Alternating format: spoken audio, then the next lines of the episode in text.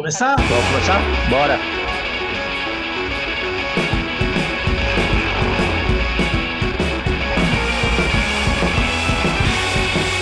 Senhoras e senhores, sejam bem-vindos a mais um episódio do Guardiões Perdidos.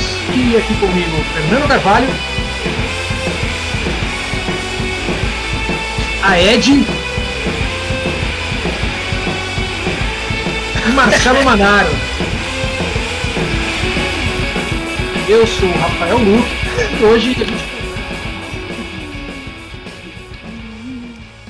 Mas é, agora, agora nós temos a, o grito dos Dakota. Ah, louco. né? A louca. É morte aos inimigos. Daqui pra frente será isso. Senhoras Nós estamos ao vivo? Boa noite a todos. Estamos ao vivo aqui para mais um episódio de Guardiões Perdidos. Eu sou Rafael Luque e comigo hoje Marcelo Manaro, E aí, cães? Fernando Carvalho A louca! Ah, louca. e Ed. Great. E hoje nós vamos bater um papo sobre Lobo Solitário.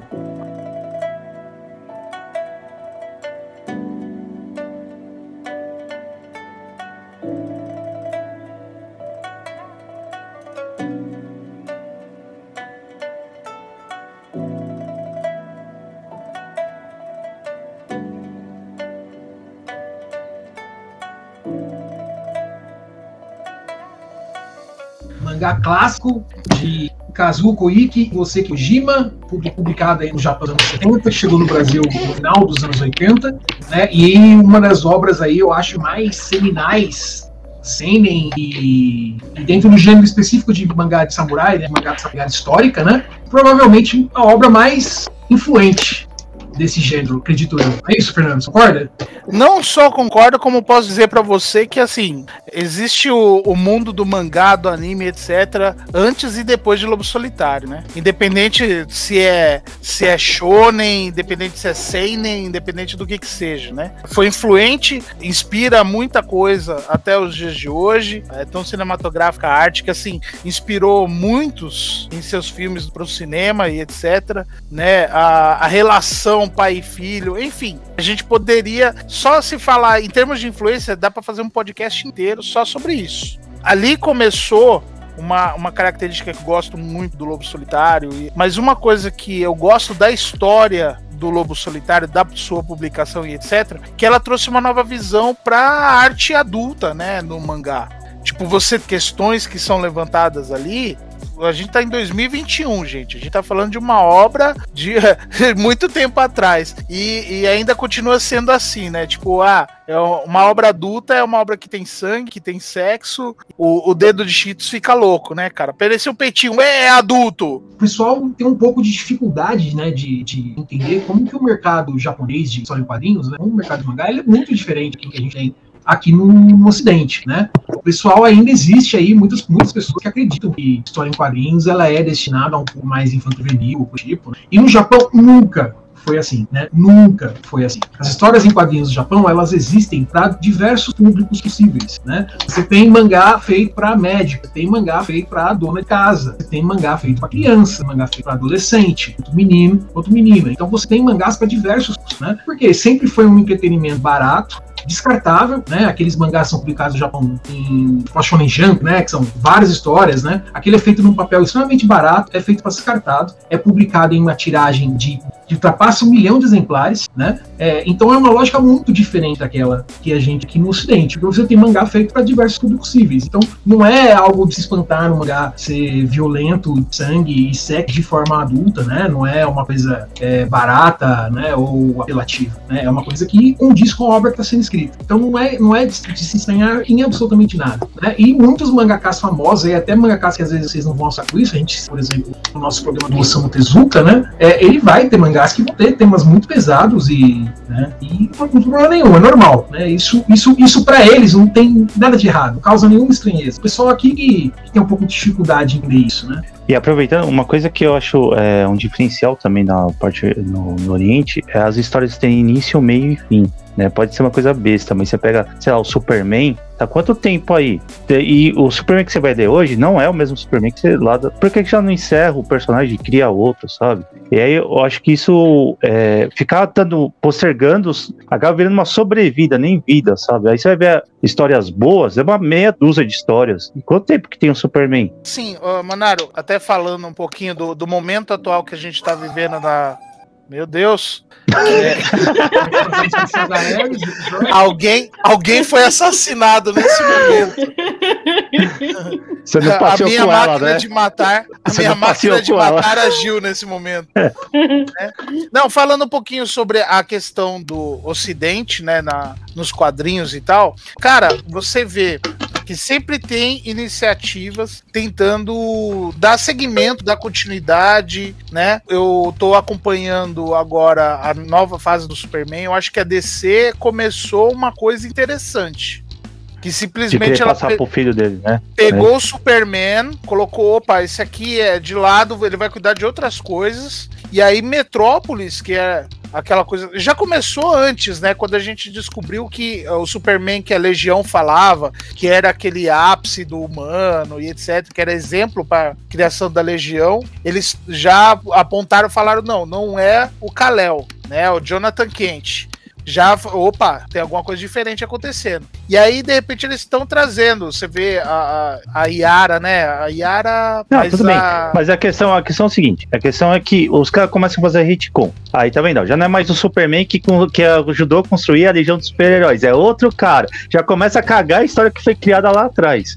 Meu, Ocidente, pá. eles meio que viram um arquétipo, né? E aí você, tanto quando a gente vai falar de algum, alguma história de super-herói, a gente sempre fala assim: ah, é o Batman do fulano, é o super-homem do cicano, né? A gente Isso. se refere àquela run, né? Aquele período que foi escrito Isso. por um determinado, por um determinado ator, autor, né? E, e- e, assim, terminou aquela run daquele cara, às vezes a história continua sem ter nada a ver com o que estava acontecendo. A gente acabou se habituando a isso. Ou seja, é como se as histórias em quadrinhos ocidentais elas tivessem virado uma grande sucessão de fanfics. É, então, é, mas ah, só, só, só fechando a minha ideia ali que eu. Você fala assim, ó, o Fera já começou, se empolgou, vai falar de quadrinhos norte-americanos em ve- em vez de falar Não. lobo solitário, né? Mas primeiro que a relação de você ter esses heróis com filhos, tanto o Batman com o Demian, o Super-Homem, a gente já vê no mangá há muito tempo. Dois casos que poderiam ser interessantes nos quadrinhos americanos, há muito tempo eu falo isso, é que eu sempre uso como referência. Um, seguir como os mangás e, tipo, você ter personagens, histórias fechadas e, meu, de repente, se é uma franquia que você não quer abrir mão, dá pra outros artistas. A gente tá vendo, tá vendo isso atualmente em Visions, né, cara? Que, tipo, eu fiquei, quando eu vi o trailer de Visions, eu falei, meu, isso é Star Wars tal. E eu vi gente reclamando, eu falei, meu, não, é, finalmente a gente vai ter Jedi sendo Jedi, né? E outras visões etc. Mas só que eu vi assim, lembra daquela coleção Túnel do Tempo, se não me engano, né, da Uhum. DC? É, É, antigona tipo- essa, essa de terror agora. O que acontece, por exemplo, com a Foice e o Martelo. Tipo, você pega um personagem de um contexto, você joga em outro e vê o que acontece. Né? A, a- série What If agora segue esse mesmo preceito. Então, tipo assim, a história é fechada que eu vou colocando o personagem em várias situações. Beleza. Esse é um formato. Ou o que seria, tipo, lembra daquele jogo do Play 1, Dragon Valor? Que tipo, você começa. A, a gente tá falando de coisa velha, gente. Lobo Solitário é coisa velha. Mas o- qual é o lance do, do Dragon Valor? Você tinha um personagem. Você ia com ele, você ia avançando, chegava um momento que você tava jogando com o filho dele, porque ele, ele se foi e tal, e aí você vai e vai seguindo os descendentes. Então era um caminho que dava pra você criar mais coisas, dava pra você ir além, dava pra você modificar o personagem, mas só que no caso da DC, o que eu falo que eles acertam com o Super-Homem que eles estão acertando agora, eles já erraram antes com o Flash. Que todos os Flashes era tudo descendente do Flash e eles todos vêm pra realidade pro momento atual, né? E tipo, meu, você fala, por quê? Né? É, Por que não vai mostrar a história desse cara em um outro momento, etc? E o mangá adulto, né, com Lobo Solitário, ele trata de temas adultos, realmente adultos. Tipo, meu, é, é- é o caminho da vingança, né, etc, tal. Mas só que a relação pai e filho, um pai amargurado, um filho que não tem consciência do que tá acontecendo, sabe que não tem mãe, etc. E você vê o Daigoro, né, conforme ele vai crescendo, ele tomando atitudes de acordo com as vivências dele, né, mas não em desacordo com a idade. Isso que eu acho muito legal. Vamos dar um, um resumão da história, então, a gente não conhece, né? Manaro, manda, manda pra gente um resumão do Lobo Solitário. Então,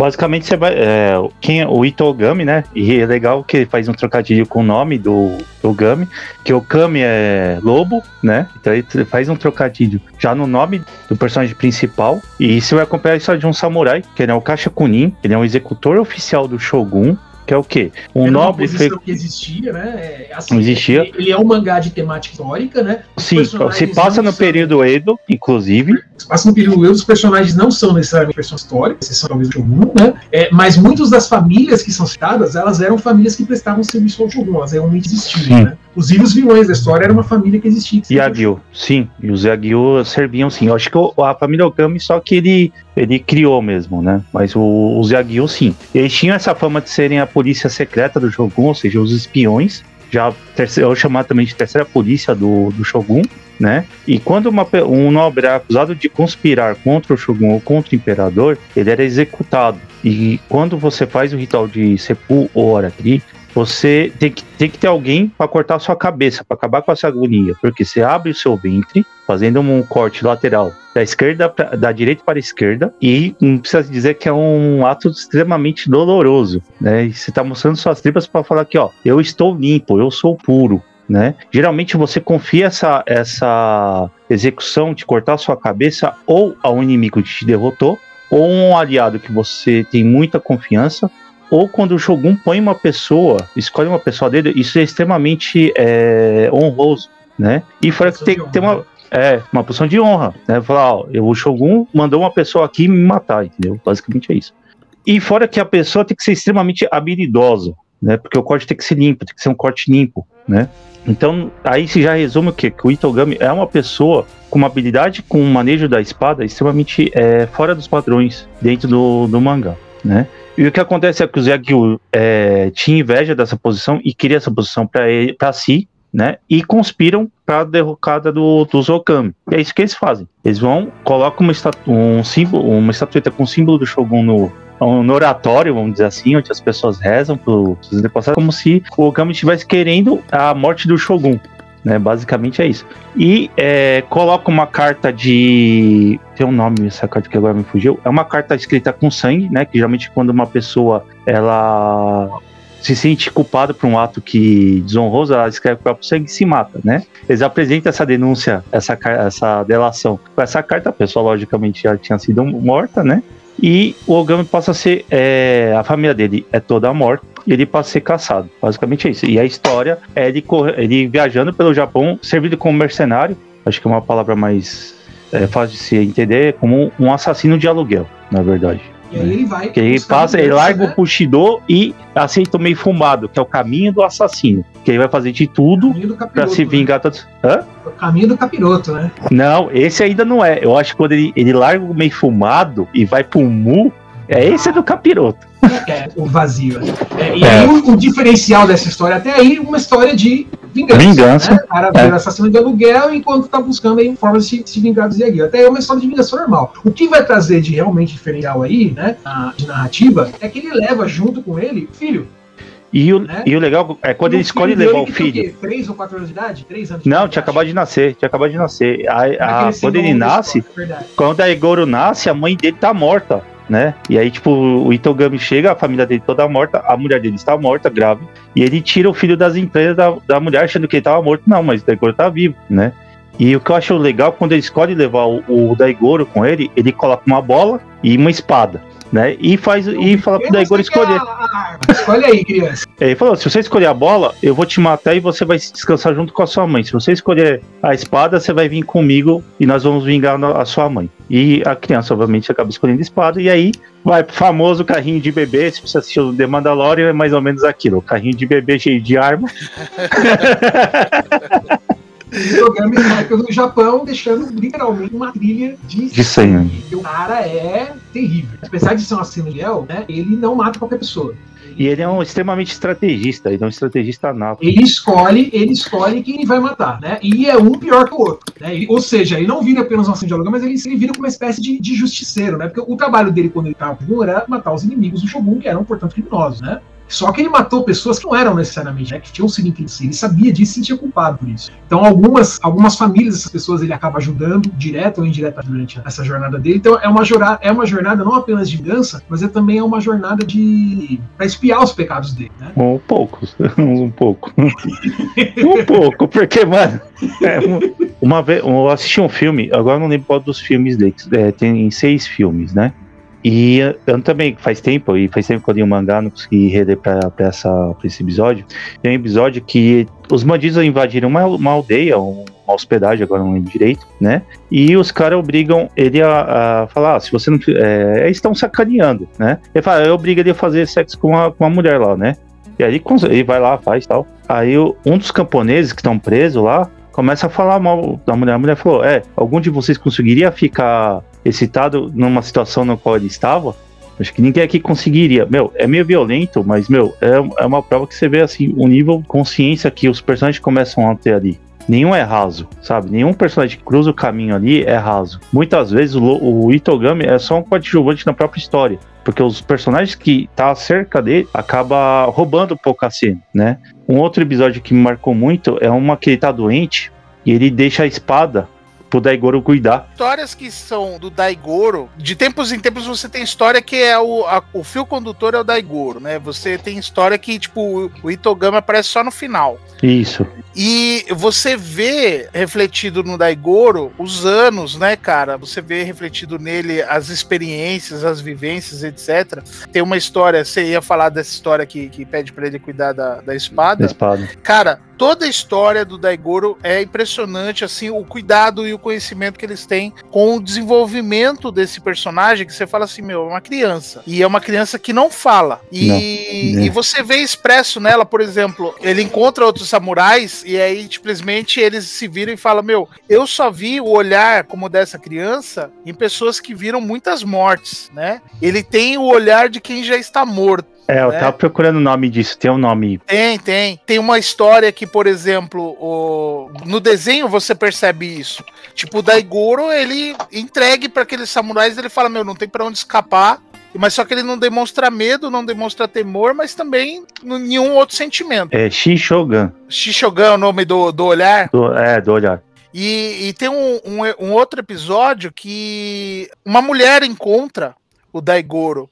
E eu não vou me aprofundar muito nessa Ah. história, porque é muito spoiler. Não, tô tentando Mas lembrar, assim, tô tentando lembrar. A- é- Tenta ela, adotar, inclusive, tenta adotar ela tenta adotar, inclusive ela tenta amamentar e etc, né? E tipo assim, Ah, você vê o traço, isso que é, é mágico, cara, o traço, porque você vê no traço, tipo, o olhar dele mudando. Tipo, a, a- a- aquela coisa dele tá entregue à morte, que ele tava cercado por samurais, então, tipo, aquele destemor, né? Que ele herdou do pai e tal. E em compensação, você vê uma coisa completamente sentimental, uma sensação de ter a mãe que ele nunca teve. É ser uma sensação Era- diferente. E você vê isso refletido no desenho. Isso. isso, é, é, é isso mesmo. Cara, é, é muito louco que você percebe no traço a mudança da personalidade Nossa. dele. Não, Você percebe. Meu, o traço, é. ah, isso que eu ia falar, a arte, a arte tipo, de movimentação, é, você consegue perceber o movimento do, do personagem pela arte, assim, sabe? Eu, eu acho o desenho é fantástico. Você consegue ver onde começa o movimento e onde termina a ordem. Inclusive, Interessante, né? É, vocês, vocês usaram aí frequentemente o termo episódio para entender os capítulos. aham, É, e o Manaro comentou que ele gosta, ele gosta muito de mangá pelo fato que as histórias têm começo, meio e fim. Uma coisa muito interessante sobre o Lutário é que os capítulos, apesar de ser uma história que existe uma continuidade, Uhum. eles são construídos como se cada um fosse um ponto. Sim. Então, cada capítulo é uma história com um começo, meio e fim. Né? É como se cada capítulo fosse um episódio da série ou um filme. Né? Então não é à É, toa que o Fef tá. Ah, o episódio, o episódio. Não tem, É. anime, não tem anime no Lobo Solitário. É, né? verdade, Falar do é. Não, são capítulos. Cada capítulo ele é construído na sua e tem muitos como se fosse um seriado, é. diálogo. Sim. muitos não tem. O capítulo inteiro não tem diálogo. Um diálogo. Você, você entende só. Ou muito pouco, ou muito pouco. Se você, se você pegar o do o que eu, o episódio, o episódio, a história que eu mais gosto, ela é a Barreira sem Portões, né? Que é quando ele mata o Homem Santo. É a história pra mim, acho que é, pra mim é a melhor história melhor conto do, do mangá. Boa, cara, que assim, é, pra entender ela precisa ter um pouquinho de. Dá pra entender sem ter conhecimento de budismo. Mas existe, é, no budismo zen, específico, eles têm o que se chama de afu, sei qual é o termo em japonês, aqui a gente chama de aforismos, né? São tipo, são sentenças que têm um pensamento contido ali pra você refletir a respeito, né? E aí tem um muito famoso no budismo que é: se você encontrar o Buda no meio do caminho, mate o Buda. Se você encontrar o Buda no meio do caminho, mate o Buda. Se você encontrar seus pais, mate seus pais. O que, que isso significa, né? É, obviamente, estão várias interpretações aí, mas a mais comum, né? É que se você ach- achar que você encontrou o Buda no meio do caminho, você está errado. Esse não é o Buda. Então, mate esse Buda. O Buda é falso. Né? Essa, essa é a ideia. O Zen budismo é sobre a procura, não é sobre o encontro do Buda. Sim. Então, se você achar que você encontrou o Buda no meio do caminho, mata. Não é. Né? A ideia é essa. Só que o Lobo Solitário, ele literalmente vai lá e mata o Buda. É lógico, tem uma filosofia muito, muito profunda. Eu lembro eu, eu li esse. A primeira vez que eu li esse. Mano, tem uma edição muito antiga desse conto. É extremamente profundo porque envolve, envolve muito o conceito de vazio, Sim. que é A primeira muito- vez que eu li foi desse aqui, ó.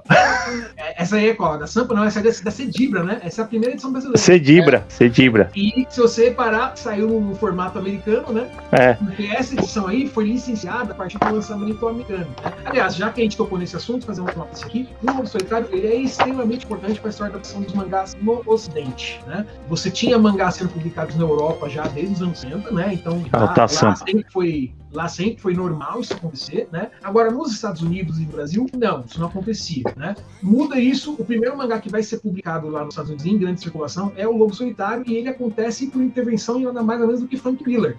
Né? Isso. Frank Miller um dia descobriu essa obra, ele ficou completamente alucinado com essa obra, né? Tanto que ele escreveu depois um- uma série chamada Ronin, né? E ele cita lá na própria descrição, na, na introdução da série, né? Ele, fa ele fala que resolveu isso depois que deu o Lobo Solitário, né? E aí ele faz meio que uma campanha, né? Pra que alguém traga esse mangá lá pro e ele é picado acho, pela Dark Horse, né? Eu acho que é. E, e aí a Dark Horse não só publica esse, como publica alguns outros, né? Como por exemplo Maia Garota Sensitiva, E. mais um, E que aí- Freeman, né? Qual- E aí, Então, que também é do Koseki, é do mesmo todos autor. esses, títulos, todos esses títulos aí publicados pela Dark Horse, eles vão ser licenciados no pacote só pro Brasil. Tanto todos eles saem na mesma época aqui em brasileiras. E se eu não me engano, são os primeiros mangás que são publicados no Brasil. Eu acho que talvez a Princesa e o Cavaleiro tenha sido publicado antes. Antes. Princesa do Cavaleiro é anterior. né? Talvez, eu não tenho certeza. Mas acho que talvez venha. Acho que veio direto, Rafael. acho. Se você perguntar se palestra, palestra que manja desse Paranauê. Então, mas o Cry Freeman também é do mesmo autor do Lobo Solitário. E eu acho que é o que fez mais, fez mais sucesso até que o Lobo Solitário, eu acho. Sim, teve até um É. filme com o Brandon Lee. Com o Mark da Casco, é. Com o Mark da Casco. Que é, que é um Mark excelente da- filme, inclusive. É bom, é bom. O, o mangá é melhor, né? mas, mas não é ruim, não. É bom. É bom, é bom, é ótimo. É, É primeiro bom. que. Não, eu gosto. Para muito falar é ruim, Wahlberg. né? Pô, eu Não. não acho, não acho ruim, mas não, é um dos- filme. Um filme que foi, que foi feito na época em que só tinha Brucutu com metralhadora, eu acho que ele filme é excelente. Cara. Sim, ele quer, é por isso que eu acho que ele é bom. É, é por isso que eu acho que ele é bom, que ele, ele do- sai dessa, desse, desse quadradinho, vamos dizer assim, né? E dos atores de ação, assim, de artes marciais da época, americanos e tal, cara, o Mark da Cascos, tirando o Double Dragon, que É mas ali eu acho que nem era culpa dele, mas eu acho muito legal. Cara, aquele. Eu gosto daquele que ele faz capoeira lá, ó, qualquer Aquele o- cara, esse mesmo, é, é, capoeira é. Ai, como é que é? É, A luta, não é a luta proibida. É, não, é uma luta coisa assim. um negócio assim. Cara, a- é tão ruim que é bom. É tão ruim que eu... Ah, não acho tão ruim, eu acho ele bom. Tipo, tipo com o filme, É, não achei é tão ruim. ruim, é ruim, mas é bom. lembra, lembra que a gente tinha American Ninja nessa época. Ah, América... É, então, por isso que eu não achei tão ruim. Não, não América fale Ninja é mal. ruim. Não, América Não Ninja eu assistia, de mas era American ruim. Ninja, Mark da Cascos Forever e o único filme que tinha um ninja preto com uma cimitarra. Lembre-se disso. Que usava coturno. que usava coturno. Não, mas, cara, não, mas assim, vocês estão falando, vocês estão falando aí da, da publicação, né, cara, de, de mangá no ocidente e tal. Cara, a primeira experiência que eu tive com o Lobo Solitário, a da Cedibra, lembrando que a gente tá falando de 1988, 89, 90. É, eu tô tentando ver aqui, peraí. Ah, dá 88. Olha lá, 88. da Cedibra é 88, cara. Porque Eu acho que eu não consegui nem ler direito isso aqui.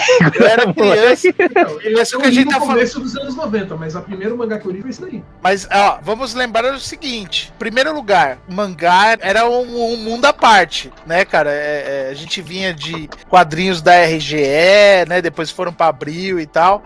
Aí você se depara com essa arte e tudo mais naquele papel jornal vagabundo. Mas era outra, outra realidade. E como eu falei, assim, tudo bem que a gente. A nossa referência era os filmes de ação que passavam na sessão da tarde, os quadrinhos norte-americanos, etc. né? A gente eram crianças que estavam habituadas com a violência.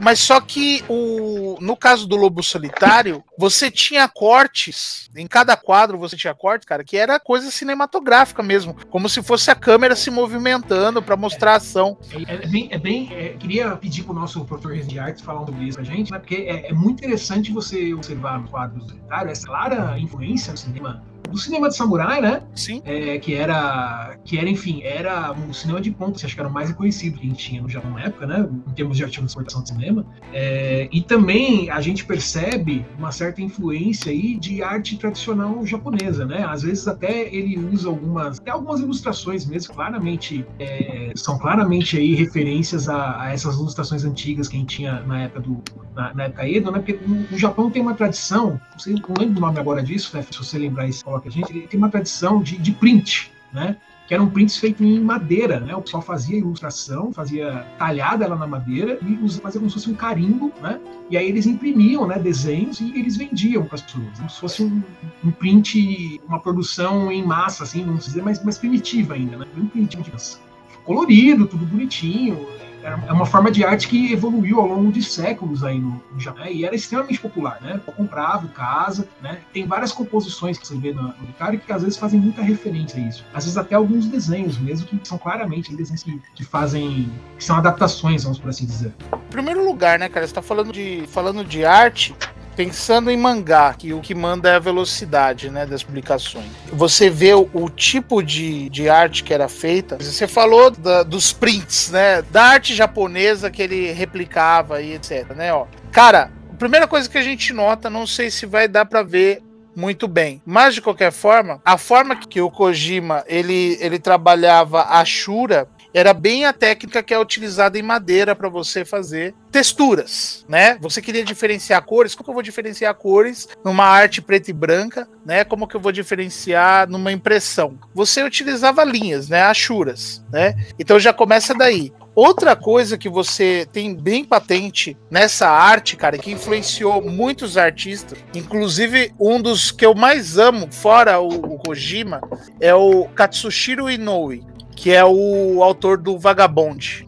Né, cara? Tá, e desenho dele, eu acho que é o único que supera, porque é muito bom, meu. Começa aqui, cara, a, a trazer bom. as técnicas do Shodo para, para o mangá. Que é o que? O Shodo é a técnica de caligrafia japonesa, que você utiliza pincéis né? E uh, essa coisa do, do grosso que vai pro fino, é a textura de pincel mesmo, né? Inclusive tem, você vai ver as cenas de violência, ele utiliza uma pincelada quase seca e que você vê o rastro do pincel, ele usa a textura do pincel para passar a impressão de movimento ou de repente de um espírito e etc. Você vê uma coisa que, que eu fico impressionado também, a textura dos kimonos parece que é uma fotografia, sabe?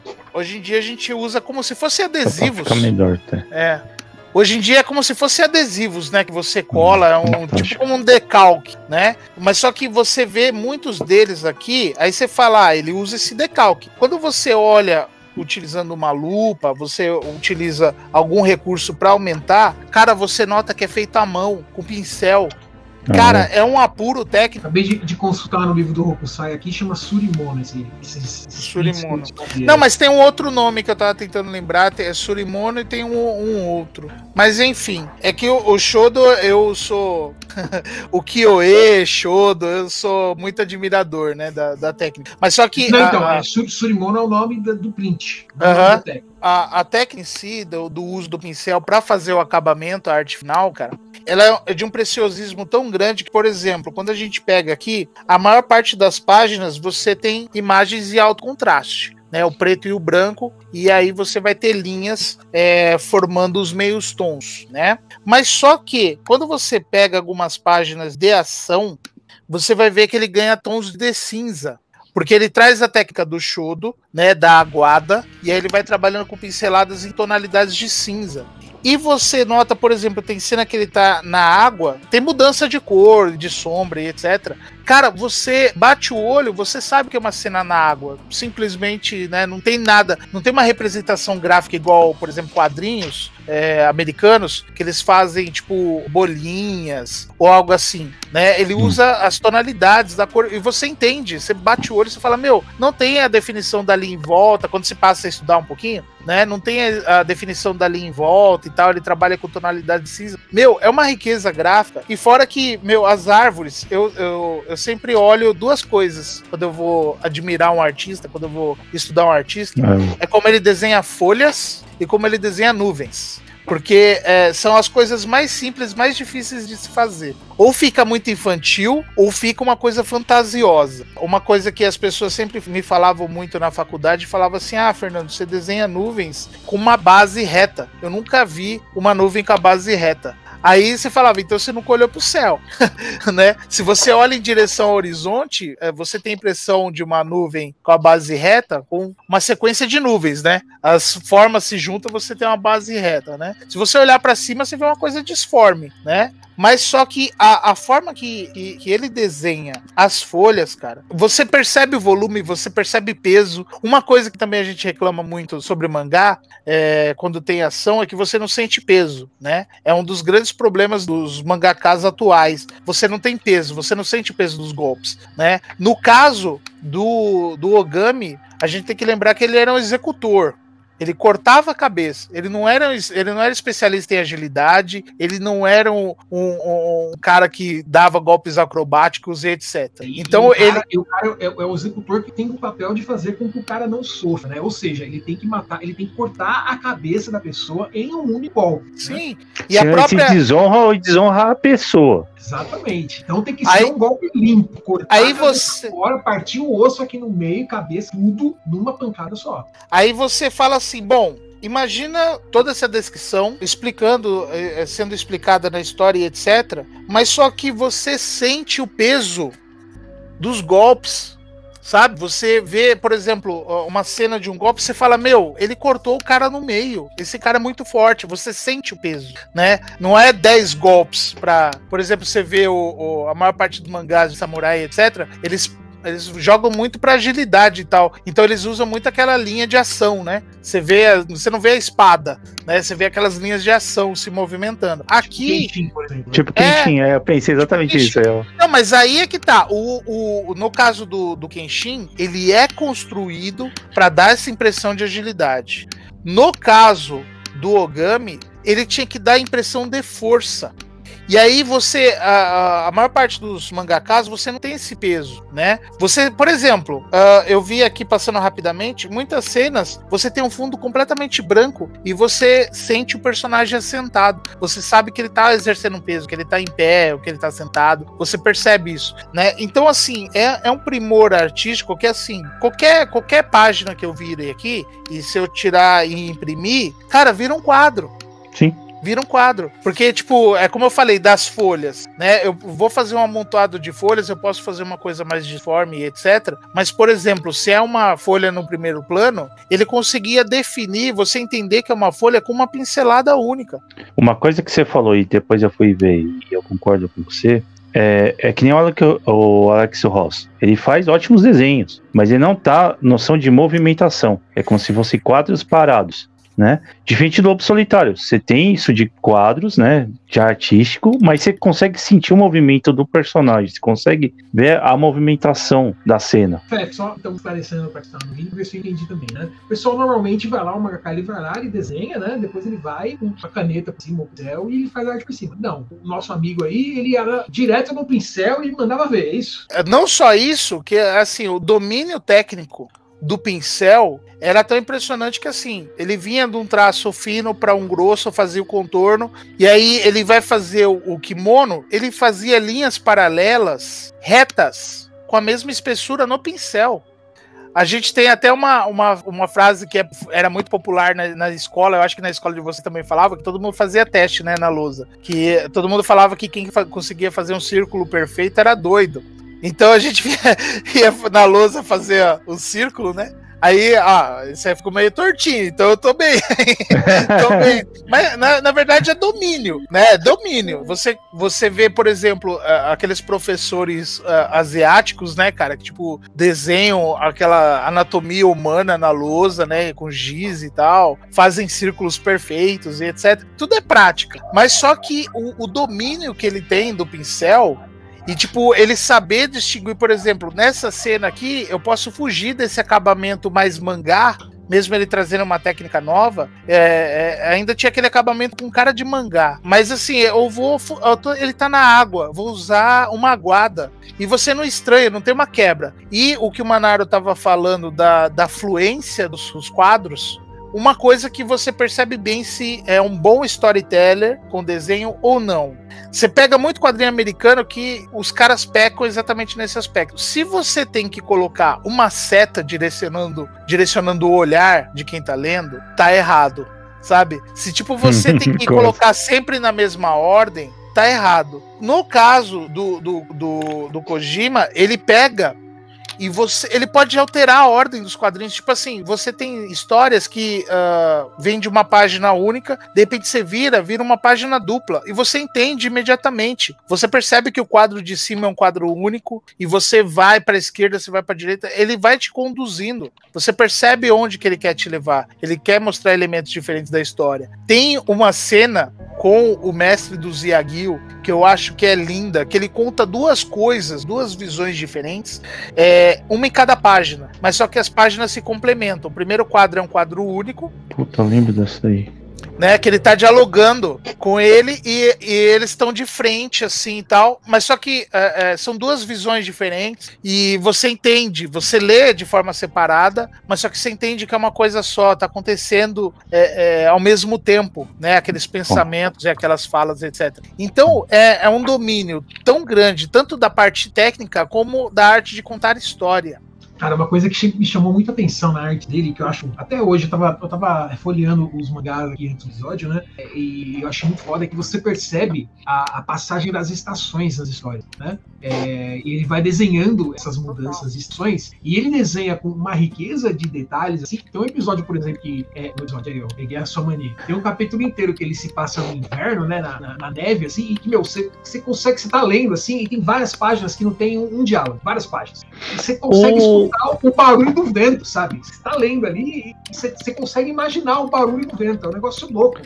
Até uma dúvida: o Hiroshi Hirata ele vem antes do Koseki? Hirata é do. Preço, de, preço da desonra, Setsuna Kaishiden. Ele é anterior? Eu não lembro, agora eu não sei. Agora, boa né? pergunta. Porque, não, eu tô falando porque eu li o. Eu não li ainda o Setsuna Kaishiden, mas o, o preço da desonra eu já li. E eu, eu, quero saber quem influenciou quem, porque é. Mas se eu não me engano, veio depois, viu? Que é o do, do Pipoque Nankin lá, que eles é, publicaram. Isso. Eu, se eu não me engano, veio depois, cara. Porque se você pegar a arte, meu, é muito parecido. Não, mas é, é, se pegar. Tem um pouquinho o... mais de detalhes, óbvio. Ele, tem, ele trabalha um pouco mais. Meu, Mas você vê influência, você vê influência, tipo, você pega é, dá uma olhada na data da original aí, porque assim, o, o, Lobo Solitário ele é tão reverenciado, cara, que ele é estudado em faculdade lá no Japão, né, cara? Ele é estudado na, na escola de arte, cara, é estudado em escola regular. Tipo, é, é, é, um primor, né, cara? Tipo, do início ao fim, cara. A forma que acontece. Tipo, ó, falando já, falando, já que a gente tá falando da questão da arte, etc. Cara, uma das coisas que eu mais odeio no mercado atual de quadrinhos ou no cinema e etc. 99. É, bem depois. Ó, quando começa o Lobo Solitário, ele começa a história e ele não tá te explicando. É, você tá no meio de uma história. Verdade, ele não explica nada. Ele tá no meio de uma história. E aí, tipo assim, é, é, ele não te trata como um imbecil que você não vai entender. Ele vai contar aquela história. Aquela história ela é autossuficiente em si né? Ela, ela é autocontida. Se você pegar, você, você vai entender o que está acontecendo e etc. Aí, toda essa história que a gente falou da origem, ela é contada ao longo das histórias. E aí ela vai se aprofundando é, é, de acordo com o que, o que é interessante pro, pro, pro leitor saber. Né? Ah, isso é... é muito bom, né? Eu normalmente, eu já comentei que eu normalmente eu não gosto quando os caras começam contando a história do meio para depois voltar pro começo, né? Eu, eu acho hum. que o uhum. negócio é meio preguiçoso. Mas no caso do Lobo Solitário, cara, não, não é o que acontece, né? Você, Mas aí é que tá. Ele te, dá, você... ele te dá um pouquinho só de história ali pra você. Opa, beleza, já sei o que tá acontecendo, né? A história de vingança e pá. E aí depois ele vai te alimentando os detalhes, né? Então você não fica, você não fica com um sentimento de estranheza. Até porque ele não pega e vai lá e, tipo, não, estamos aqui, então vamos voltar para o começo agora, máquina do tempo, e aí conta a história. Não, ele não faz isso. Ele aos poucos ele vai dando alguns elementos e você vai meio que montando né, a história exatamente que aconteceu na cabeça. Não, mas o, o, a forma que, que, é pensado, que é estruturado isso, é, é muito interessante pelo seguinte: ele vai te dando indicações da história pregressa. Chega uma hora que ele joga assim no seu colo, assim, pá! Você fica em choque. Porque, tipo, quando ele joga para você, é um momento propício da história, assim. É, é, é, bem, é bem marcante. Tipo, por exemplo, igual o Daigoro. O Daigoro, quando, quando é mostrado a primeira vez, ele não é um bebezinho. Né? Ele já é um menininho, já um pouquinho mais crescido e tal, né? É, ele já é, anda é, sozinho e tal. Já, então, e, é, e a partir daí, tipo assim, você entende o que tá acontecendo, você entende o que tá sendo proposto e etc. Quando ele joga a história do Ogami no seu colo, cara, meu, você fala, putz, Tipo, você quer saber mais, você quer se aprofundar mais. E, tipo, o, o quando eu, eu, eu, puxei essa, essa seara, Slot, foi mais assim, que quando vem a origem no começo, muitas vezes eles nos tratam como idiotas. Ele pega na sua mão e ele fala, ó, isso aqui, uh, isso acontece muito no mercado de quadrinhos norte-americanos, né? Ele vai tratar você como idiota. Ele pega na sua mão e fala, ó, isso é assim, isso é assim. Esse aqui é o cara bonzinho, esse aqui é o cara ruim, né? Ele já mostra um personagem ruim. e ele enfrenta outros caras ruins. É. Mas só que ele tem um bebê né? que é a alma dele, né, cara? Uma coisa que é muito patente no, quando você vai lendo que uh, o Daigoro, ele literalmente é a alma do Ogami, né? Você vê que ele, ele depositou no filho uh, uh, a alma dele, ao ponto que, assim... Eu você... acho que é a humanidade dele tá ali. É, não, é, o, porque... é o que sobrou de humanidade dele tá ali. Sim, não, mas a, a questão, Manara, é que assim, o, o Daigoro, ele literalmente ele escapou da morte com a escolha de um, uma criança recém-nascida, não tem a menor percepção, né? Ele foi pro caminho da espada e tal, simplesmente porque era brilhante, era mais bonita e mais interessante é, que a bola, sim, é... né? Mas só que é, você vê que tipo assim, no crescimento dele, a convicção do Gami, assim, é vou seguir por esse caminho e tal. Mas só que ele tem um, um, carinho e uma. até uma admiração, às vezes, pelos atos do Daigoro, assim, aquele orgulho de pai, né, em cima do Daigoro, assim, das escolhas do Daigoro. Porque, por exemplo, você fala, nossa, que pai omisso, né? Deixou ele lá e foi dormir não sei aonde e tal, não sei o quê. Mas, tipo assim, é a confiança, ó. Você sabe o que você deve fazer e você deve. Você sabe como você deve fazer responsabilidade, né? Né? E, e, e tipo assim, quando ele, quando ele ficou doente, ele, ele tinha plena confiança.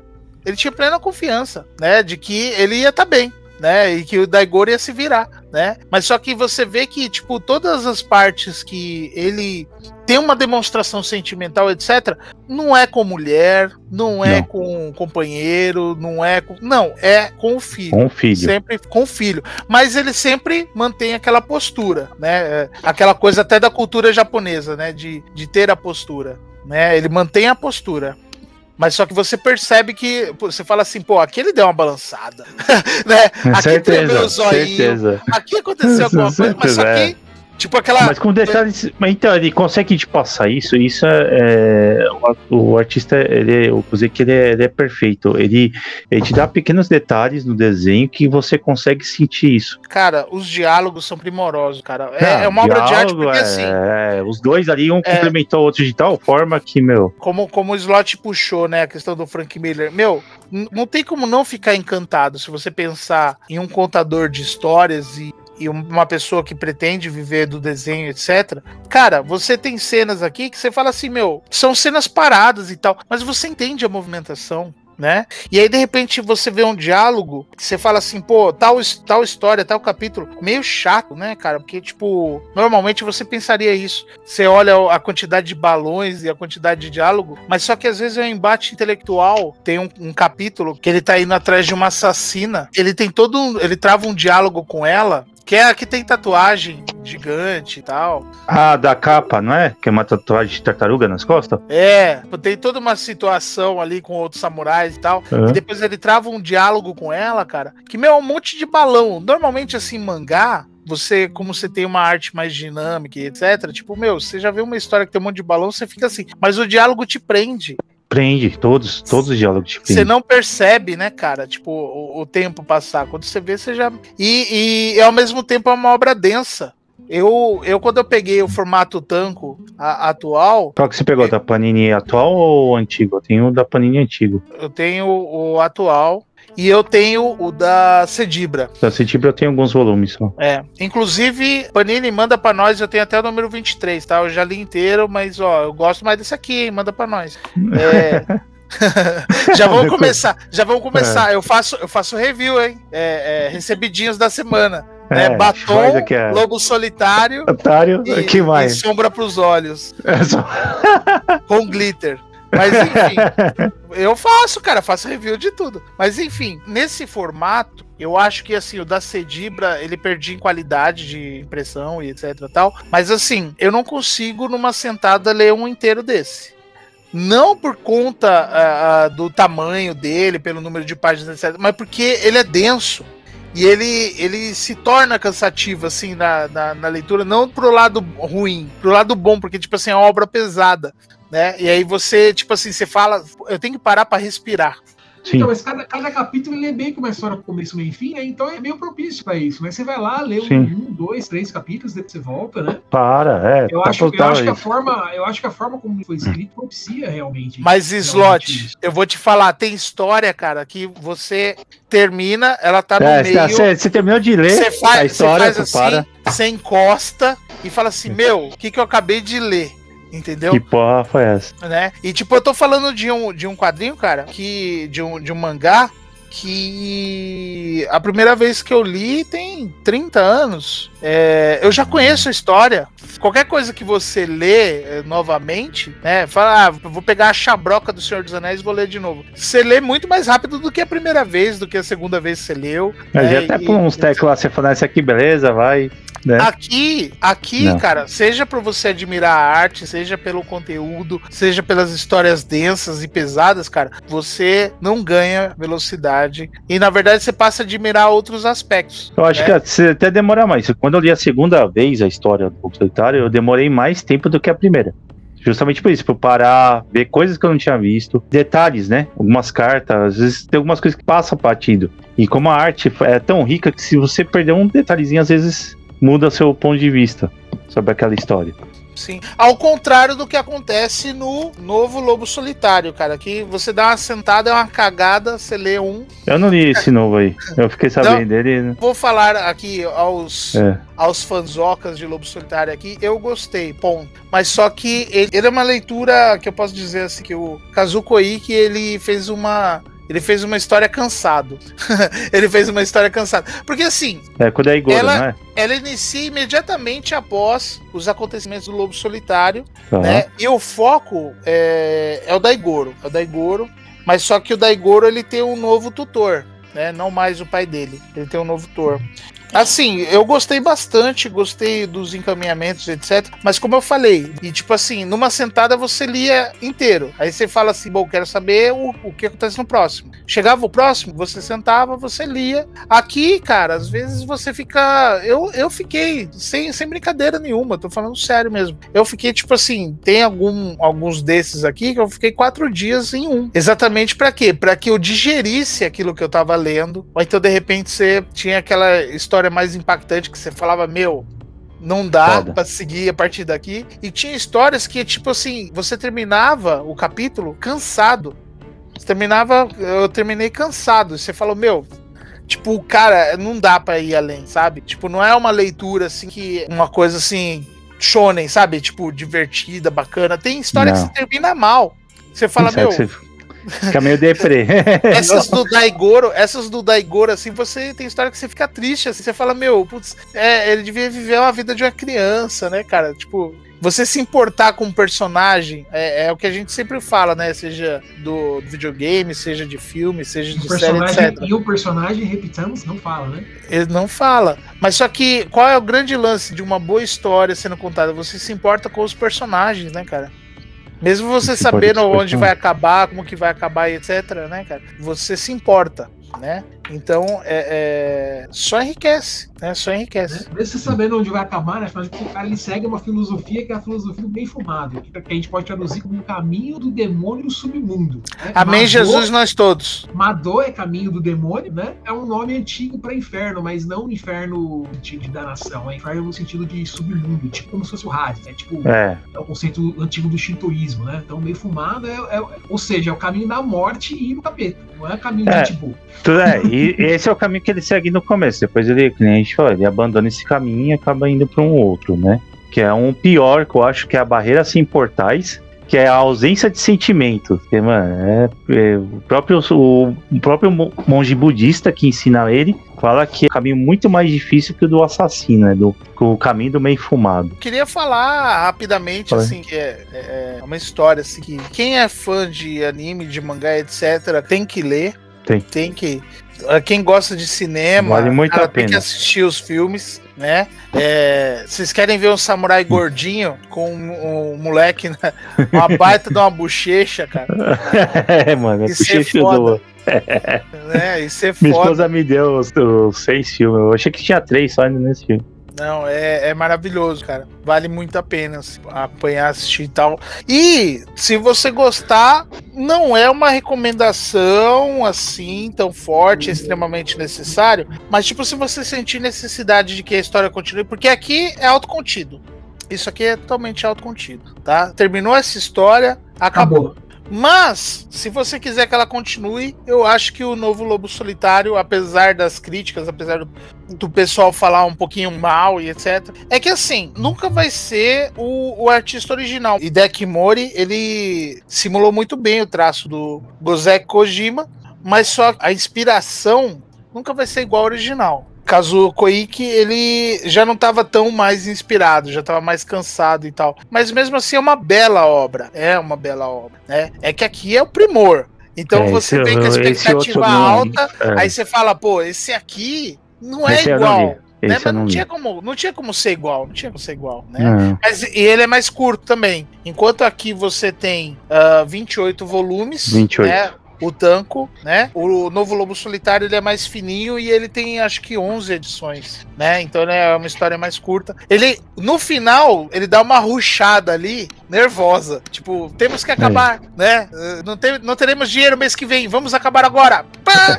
Aí, né? É isso que rola. Mas é, vale a pena, vale muito a pena. E fora que também a gente vai saber o que influenciou, tipo, muito da cultura pop nos dias de hoje, né, cara? Então você vai começar a ver as referências. Você fala, pô, isso aqui veio daqui. Ô, isso aqui veio daqui. É, antes, vai antes de assistir- começar, a gente tava até comentando aí, Manaro, que tem um episódio do Samurai Jack que aparece no filme, né, cara? Uma das cenas do mangá ali, ele, ele presencia a batalha, a batalha na ponte onde ele enfrenta quatro ninjas, né? Ele presencia essa batalha acontecer em tempo real ali. Nunca vou esquecer, na casa da minha avó, meus filhos estavam assistindo Samurai Jack Cartoon Network, né? Ela tava passando pela sala, de repente eu olhei pra TV e vi o Itogan. eu falei, Até sentei pra ver o que, que tava acontecendo. Inesperado. Eu acho que pra cultura pop, pra cultura é, é, mangá e anime atual, cara, sem dúvida, a obra do Osamu Tezuka, Lobo Solitário e Akira, cara, tipo, É. é a tríade, sabe, que constrói o que é a cultura oriental hoje, sabe? A forma de contar a história, essa coisa cinematográfica e assim por diante, né, cara? Tipo, é, é como eu falei, tipo, se você for pegar da arte, já dá um podcast inteiro. Se você for pegar sobre o roteiro, é um podcast inteiro. Se você for falar da, da, da De um trama volume, etc. de um volume. Pegar um volume. É, dar- você pegar. Cara, tem, tem capítulos Filosofia inteiros, dá cara. três episódios. Na, Nada. Fácil, fácil. Tá. Então é muita coisa e é é uma obra assim, que vale muito a pena o investimento de dinheiro para você tê-lo na estante para você poder ler quando quiser e o investimento de tempo, né, cara? Porque como eu falei, tem tem volume aí que eu peguei e foram quatro, cinco dias, né, cara, para ler. Pra ler. Não porque é difícil, sim porque você tem o prazer de ler, né? Tem É. aquele. Você para, não, eu quero degustar esse, esse volume, essa história, né?